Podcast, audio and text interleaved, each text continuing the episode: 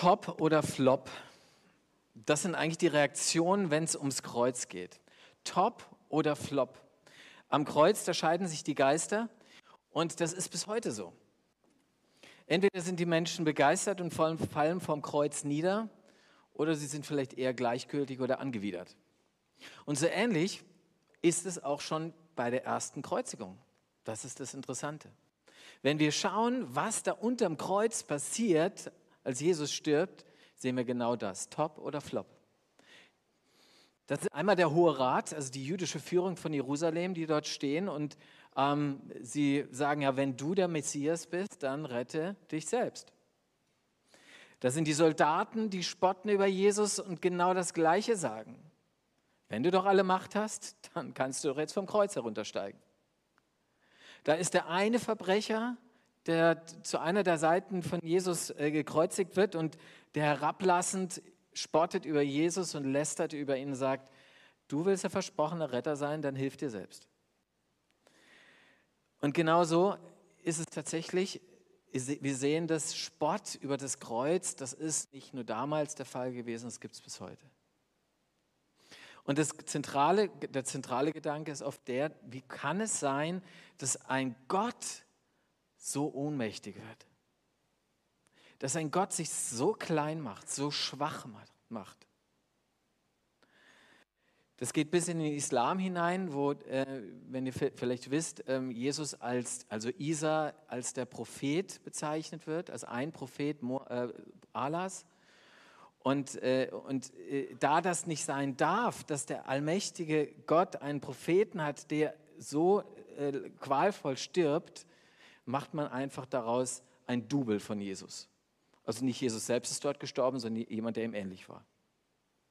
Merkt ihr, wie anstößig das ist, das Kreuz? Gott macht sich ohnmächtig.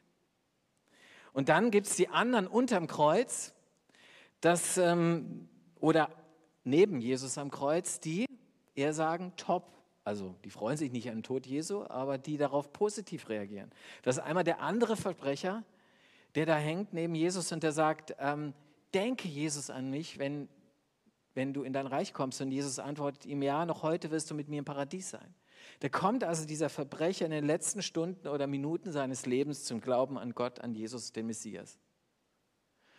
Und unterm Kreuz steht nach diesem ganzen, äh, ja, nach diesem ganzen Geschehen am Kreuz steht ein Hauptmann, ein römischer Hauptmann, ein, einer, der nicht Jude ist, ein, einer, der mit, mit dem allmächtigen Gott wenig zu tun hat. Und er steht unterm Kreuz und er sagt, das war wahrlich ein gerechter Mensch. In einem anderen Evangelium heißt es, das war wahrlich der Sohn Gottes. Also unterm Kreuz sehen wir schon, dass das Kreuz die Geister scheidet. Und das ist nochmal bis heute so. Wenn ich Glaubenskurse durchgeführt habe, dann habe ich immer wieder festgestellt, also so Glaubenskurse sind Kurse, wo es um Grundfragen des Glaubens geht, über einige Abende hinweg. Und die ersten Abende hat man meistens ziemlich viel Harmonie. Weil doch die meisten, die da sind, die wollen sich zumindest mal mit der Frage nach Gott irgendwie beschäftigen und dass es da irgendwas gibt, da ist man sich relativ doch irgendwie einig. Ähm, dass ein Schöpfer da ist, auch das. Und dann kommen wir zu Jesus. Dann wird es schon ein bisschen holpriger und dann kommen wir zum Kreuz und dann wird es echt sperrig. Und dann haben Menschen plötzlich keinen Zugang mehr. Und ich habe auch schon jemanden gehabt, der bei einem Glaubenskurs dann ausgestiegen ist. Gerade bei, bei der Thematik Kreuz.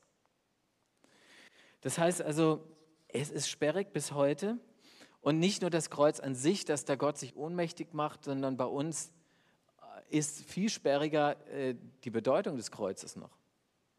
Es geht so weit, dass, ähm, dass selbst Theologen sagen, naja, ich brauche diesen Tod am Kreuz eigentlich gar nicht. Schon spannend weil uns das scheinbar nicht mehr zugänglich ist. Warum brauche ich denn jemanden, der mich erlöst, der meine Schuld trägt, stellvertretend für mich? Der Gedanke ist auch der, den, der mir immer wieder entgegentritt, wenn es eben um, sagen wir mal, äh, ja, Widerstand gegen die Kreuzbotschaft geht, ist, ja, wo ist der, dass man mir sagt, ja, äh, für mich bräuchte doch kein Mensch sterben. Gott braucht doch kein Opfer. Gott braucht doch kein menschliches Opfer, damit er milde gestimmt wird. All das sind Widerstände, die wir hören und gleichzeitig, und ich glaube, heute sind einige hier und vielleicht auch im Livestream, gibt es Menschen, die anbetend vor dem Kreuz auf die Knie gehen und sagen, du bist mein Herr und Gott und du gibst dort alles für mich. Und ich will dieses Wunder, was da am Kreuz passiert ist, für mich in Anspruch nehmen. Ich begreife es vielleicht nicht bis ins Letzte. Das ist wirklich ein Geheimnis, ja, wenn wir, wenn wir das sehen mit dem Kreuz, dann fragt man sich manchmal, warum muss das so blutig sein? Ja, hätte ja auch irgendwie anders sein können. Wissen wir nicht. Aber das ist vielleicht das Geheimnis, dass wir einfach dem nachdenken und nachgehen, was Gott dort getan hat. Das ist unsere Aufgabe. Ich muss nicht in erster Linie in Frage stellen, warum das jetzt so war und warum es nicht hätte anders sein können, sondern Gott ist diesen Weg gegangen und ich versuche dem nachzudenken und versuche es zu begreifen und ich merke, ich komme da an Grenzen. Es hat mir jemand gesagt, das Kreuz kann ich nicht wirklich bis ins letzte begreifen und verstehen, ähm, aber ich kann es im Herzen ergreifen. Und darum geht es. Und heute hoffe ich, dass wir es neu ergreifen für uns. Das, was da am Kreuz passiert ist. Am Kreuz scheiden sich die Geister. Und ich möchte gerne, dass wir dem nochmal nachdenken, das, was ich gerade gesagt habe, dem nachgehen, was da am Kreuz passiert ist. Was passiert denn da? Da passiert ein Tausch. Gott tauscht mit uns. In seiner ganzen Liebe nimmt er meinen Platz ein. Und der Einwand, den man immer wieder hört, ja, Gott, Gott braucht doch kein Opfer. Dem kann man ganz schnell den Wind aus den Segeln nehmen. Dann ist es tatsächlich nicht so, dass Gott ein Opfer braucht. Ich brauche dieses Opfer. Und ist es auch nichts, ist es nicht so, dass Gott einen Menschen opfert, sondern im 1. Korintherbrief heißt es mal, Gott war in Christus und versöhnte die Welt mit sich selbst. Das heißt, in Jesus stirbt Gott selbst. Da könnte man noch weiter, das könnte man noch weiter ähm, ausführen, aber ähm, vielleicht um es auf den Punkt zu bringen, Gott braucht kein Opfer, ich brauche ein Opfer und dieses Opfer ist Gott selbst. Er opfert sich für mich, er nimmt meinen Platz ein. Ihr könnt die Präsentation mal gerade starten. Und das ist, glaube ich, was, ähm, was, was ganz, ein ganz entscheidender Punkt. Und um, um, und um uns dem noch mal ein bisschen mehr zu nähern, und um das zu verstehen, was es bedeutet, dass Jesus dort sozusagen für uns, ähm, für uns stirbt, möchte ich ähm, Timothy Keller, einen Pastor aus New York, zitieren, der einmal Folgendes schreibt. Er sagt, echte Liebe nimmt den Platz des anderen ein. Echte Liebe nimmt den Platz des anderen ein. Lass uns mal ins Zwischenmenschliche gehen. Und dann werden wir sehen, dass das eine große Wahrheit ist. Echte Liebe investiert sich. Echte Liebe opfert sich, ein Stück weit zumindest, für den anderen. Ein Beispiel, da ist ein, Jugendlicher und der kommt zu mir und äh, sagt mir, was für Probleme er hat und hat Selbstmordgedanken. Und jetzt könnte ich ihm zuhören und da relativ kühl darauf reagieren und sagen, ja, ja, alles interessant und nicht, nicht schön für dich, ein paar weise Ratschläge geben, dann wäre das aber nicht echte Liebe und keine echte Zuwendung. Ganze Liebe würde bedeuten, dass ich sage, ich, ich, zahle einen Preis und der Preis ist der, dass ich eine Zeit lang den Platz meines Gegenübers einnehme, meines jugendlichen Freundes. Das nennt man Empathie auch, ja. Also ich denke mich ganz und fühle mich in ihn hinein und investiere mich. Ich versuche mich ganz in ihn hinein zu versetzen. Und dann kann ich ihm helfen, dass er aufgebaut wird, dass er Verständnis und Liebe erfährt. Oder viele von uns sind Eltern. Ja? Wer Kinder hat, der weiß, dass Elternsein immer auch bedeutet, Opfer zu bringen. Das fängt an schon ganz am Anfang, wenn man weniger Schlaf kriegt. Dann opfert man Schlaf. Und es bedeutet dann auch später, dass man ein Stück Freiheit opfert für die Kinder aus Liebe zu ihnen. Und Eltern, die das nicht tun, die haben meistens auch, äh, deren Kinder geht es meistens nicht sonderlich gut. Eltern sind immer Menschen, die sich in ihre Kinder aus Liebe investieren. Und das ist ein Kennzeichen von Liebe, dass ich mich in den anderen investiere. Timothy Keller hat es schön auf den Punkt gebracht. Er sagt, jede lebensveränderte Liebe zu Menschen mit großen Problemen und Nöten ist eine Art stellvertretendes Opfer. Wenn Sie sich auf solch einen Menschen persönlich einlassen, findet ein Austausch statt. Seine Schwäche strömt in Sie hinein und Ihre Kraft in ihn.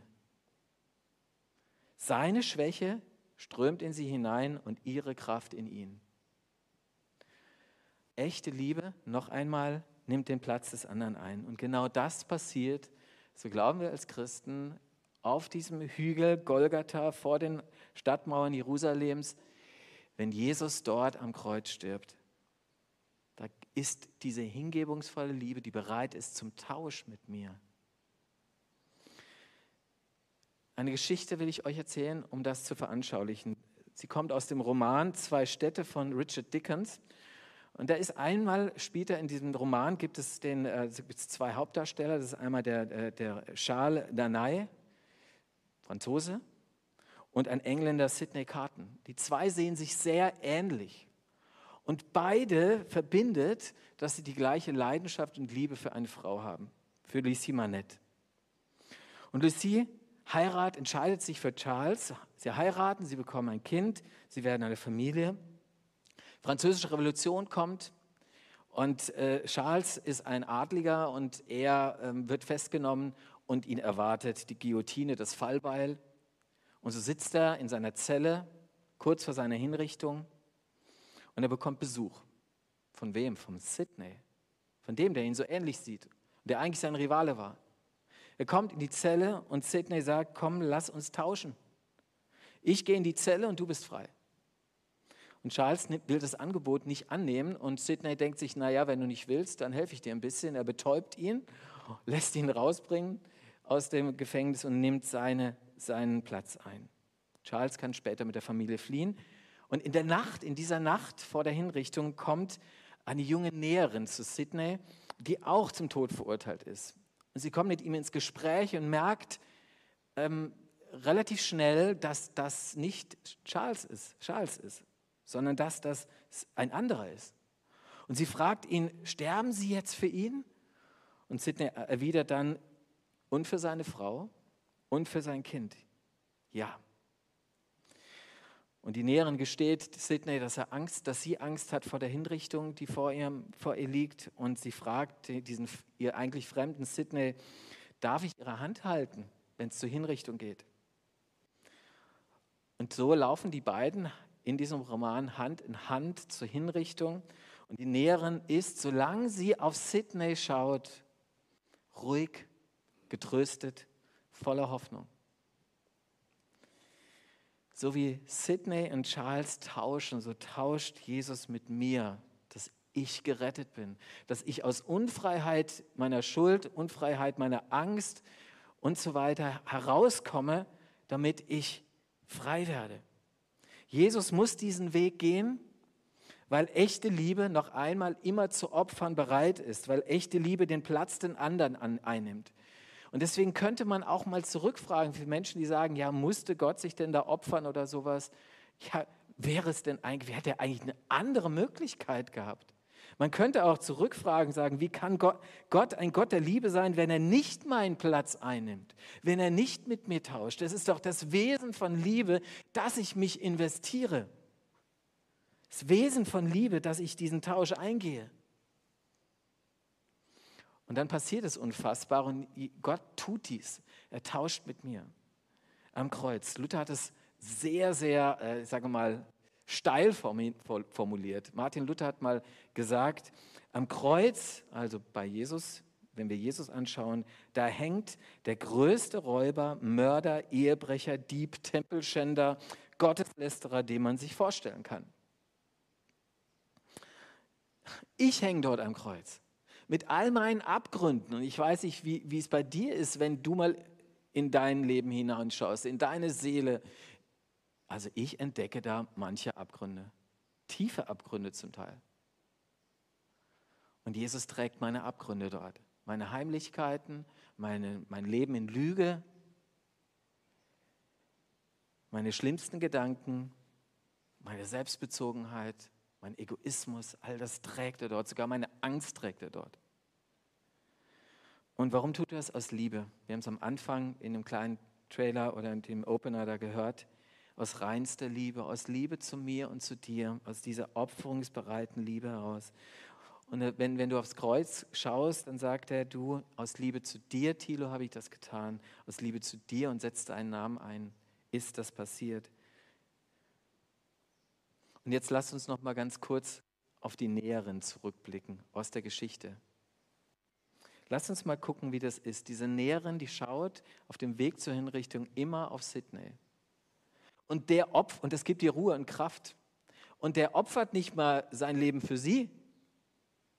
Wie viel mehr darf ich getröstet sein, wenn ich entdecke, dass Jesus meinen Platz eingenommen hat und den Blick aufs Kreuz richte, an dem meine Schuld hängt. Nur damit ich bei Null anfangen kann, nur damit ja, ich einfach unverdient ewiges Leben haben darf. Nur er hängt dort, damit ich im Gericht nicht mit Pauke und Trompeten untergehe, sondern als Sieger hervorgehe, weil er für mich eintritt. Also, das passiert am Kreuz. Und auch an dieser Botschaft scheiden sich die Geister. Und es ist immer so, das Kreuz ruft zur Scheidung, zur Entscheidung, zur Entscheidung. Wo stehe ich denn da? Denk mal an die Leute unterm Kreuz. Wer bist du? Bist du der auf der einen Seite, der sagt, ich will mit dir, Jesus, denke an mich, mit dir leben, ich denke an mich, wenn, ich, wenn du mit mir am Paradies, wenn, wenn, wenn du in dein Reich kommst? Oder bist du auf der anderen Seite der, der vielleicht eher skeptisch ist oder ähm, vielleicht sogar spöttisch oder abgeneigt oder gleichgültig. Wir müssen uns entscheiden. Liebe fordert immer heraus, wenn ich Liebe erfahre, ob ich sie annehme oder nicht, ob ich sie mir gefallen lasse oder nicht. Staune ich über diesen Mann am Kreuz oder schüttle ich mit dem Kopf, wenn ich ihn sehe? Lasse ich mich wirklich mit offenem Herzen zum Kreuz führen, da wo die Liebe floss, so wie wir es gleich singen werden? Oder werde ich, wende ich mich ab, angewidert oder gleichgültig ab? Ich will euch heute Morgen einfach die Möglichkeit geben, mit diesem Lied, was wir jetzt gleich singen werden, äh, euch das vielleicht das erste Mal oder ganz neu, ähm, sich diesem Jesus am Kreuz zu nähern. Christsein bedeutet ja nicht, äh, dass ich einmal eine Entscheidung getroffen habe und dann läuft es irgendwie im Flow immer wieder. Ich muss ja immer wieder mich ganz bewusst entscheiden und sagen, ja, ich brauche dich, Jesus. Und in diesem Lied geht es darum, dass wir ins Kreuz geführt werden und uns dann unser Leben hingeben und sagen, nicht flop, sondern top.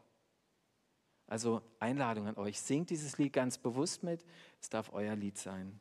Amen.